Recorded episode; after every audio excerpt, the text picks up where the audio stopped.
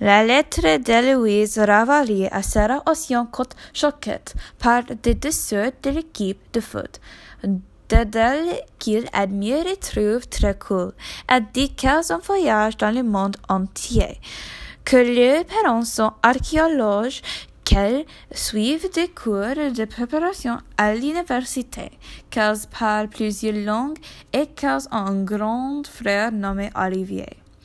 Ce qui m'a le plus marqué dans cette lettre, c'est que ces sœurs ont voyagé en Irlande, car c'est un pays où j'aimerais aller en vacances.